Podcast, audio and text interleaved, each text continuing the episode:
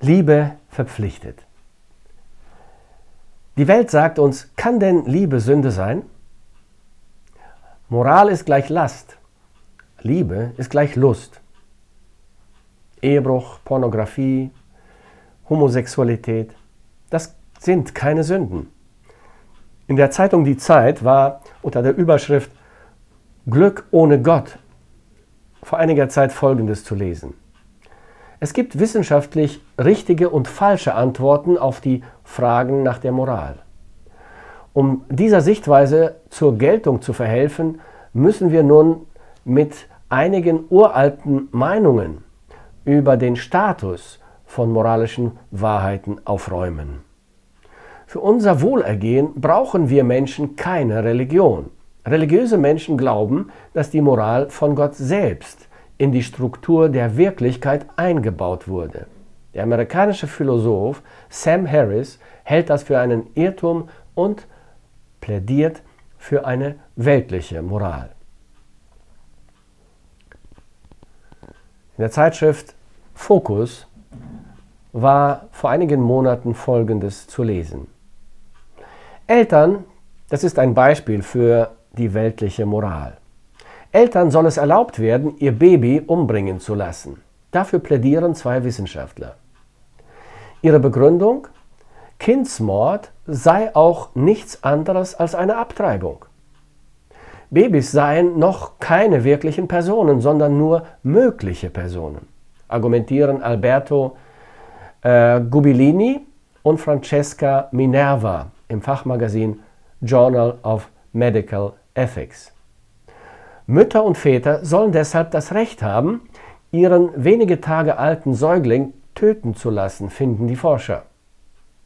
Gubilini und Minerva fordern, dass Eltern das Leben ihres Babys beenden lassen dürfen, wenn sie sich überfordert fühlen und wirtschaftliche, soziale oder psychologische Umstände es ihnen unmöglich machen, sich um ihr Kind zu kümmern. Ein Kind zu haben, kann für manche Frauen eine unerträgliche psychische Belastung bedeuten. Beispielsweise, wenn der Partner die werdende Mutter in der Schwangerschaft verlasse oder sich nach der Geburt herausstelle, dass das Baby behindert ist. So kann Moral ohne Gott aussehen.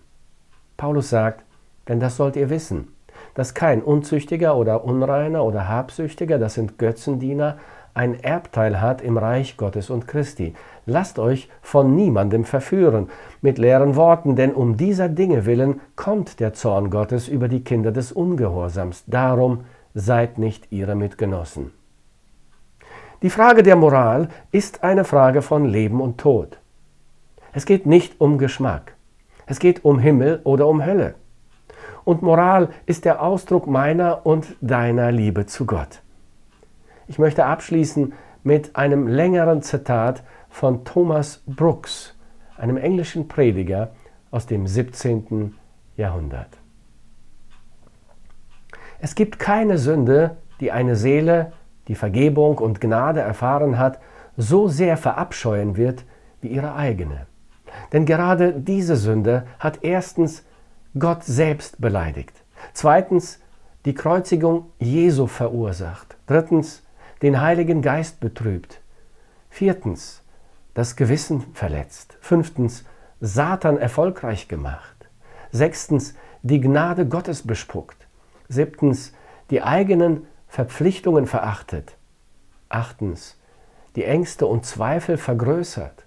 Neuntens, Schmerzen und Leid verstärkt. Zehntens, den Tod noch schrecklicher gemacht und eben deshalb empfindet das Herz einen lodernden Hass und eine tiefe Abscheu zu dieser Sünde. Die echte Gnade gibt dem Menschen die Fähigkeit, fest zu Gott zu stehen und alle Kräfte des Herzens für den Kampf gegen die Lieblingssünde zu mobilisieren, auch wenn sie ihm so viel wert waren wie seine rechte Hand oder seine Augen. Die echte Gnade packt diese charakteristische Sünden des Menschen und ruft zum Himmel. Herr, kreuzige sie, kreuzige sie bis zum Tod, ja bis zum Tode. Herr, halte du dein gerechtes Gericht und verurteile schon bald meine Sünden. Herr, hacke du die Wurzeln und die Zweige in Stücke und auch die kleinsten Stücke dieses Dagons sollen in Stücke gehackt werden. Herr, verfluche du bitte diesen wilden Feigenbaum, dass er nie wieder Früchte trägt. Denn obwohl die beherrschende Kraft der einen oder anderen Gewohnheitssünde bei der Bekehrung des Menschen zerbrochen wird, kann das Leben und die Kraft, die darin noch schlummern und von Satan aufgewärmt werden, das geistliche Wachstum, den Frieden, den Trost und die Gewissheit der Seele behindern. Satan wird immer wieder versuchen, durch die gleiche Tür hineinzukommen, durch die gleiche Dalida, durch die er die Seele verraten und verletzt hat. Er wird alles Mögliche unternehmen, um auch weiterhin der Seele Schaden zuzufügen.